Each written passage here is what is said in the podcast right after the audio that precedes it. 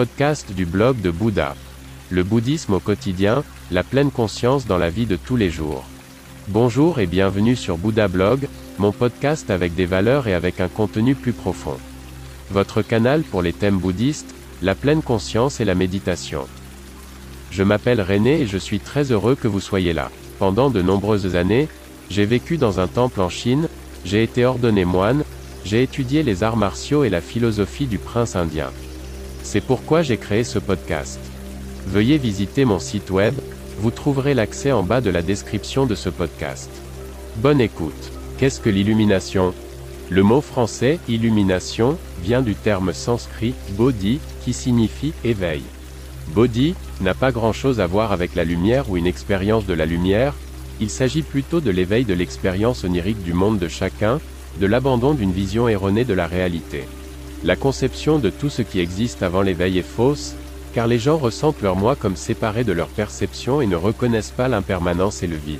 Un exemple serait ici que l'ordinateur portable sur lequel j'écris ces lignes, tout comme mon corps et tout ce qui se trouve dans cette pièce, sera complètement réduit en poussière dans 100 000 ans, et n'aura donc aucune substance réelle.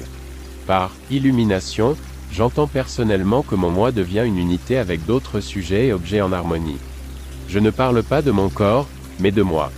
Mon corps, ma tête, mes bras, mes jambes, mes mains, mes pieds, tout cela fait partie de moi, ce n'est pas moi. Mais alors, où et qui suis-je?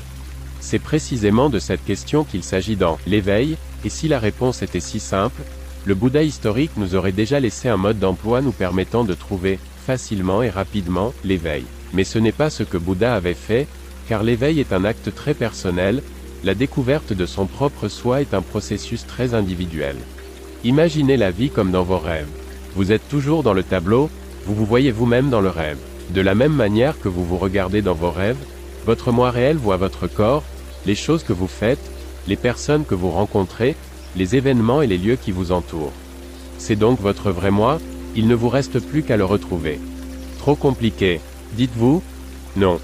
J'entends souvent dire que l'illumination peut être atteinte par la méditation. Mais le Bouddha lui-même n'a pas trouvé de réponse à ces questions par la méditation. Ce n'est que lorsqu'il a cessé de chercher et de s'efforcer, qu'il était complètement à bout, qu'il ne voyait plus aucune possibilité, qu'il ne voulait plus rien, qu'il s'est assis sous un arbre, complètement absorbé, qu'il n'a plus rien fait, qu'il n'a plus rien désiré, que toute crainte et tout espoir l'ont quitté, qu'aucun vouloir ni aucun pouvoir n'ont guidé ses actions, que s'est produit ce qui n'aurait pas pu se produire autrement. À la vue de l'étoile du matin, il a connu l'illumination. Il dit, Moi, la grande terre et tous les êtres vivants avons atteint ensemble l'illumination. Pour son illumination, il fallait toutefois une expérience limite, le vide était une condition préalable, la fin de tout désir. Même lorsqu'un être humain est mûr pour la compréhension illuminée, il a souvent encore besoin d'une occasion de percer, d'une sorte de bougie d'allumage. Cela peut être, comme chez le Bouddha historique, le scintillement de l'étoile, mais aussi un bruit, un parfum ou un autre stimulant. La plupart du temps, l'éveil s'accompagne d'un changement brutal de la réalité, les énergies changent de manière perceptible, la personnalité se reforme. L'ego se détache de soi comme un vieux vêtement, on est la même personne, mais on n'est plus la personne que l'on était.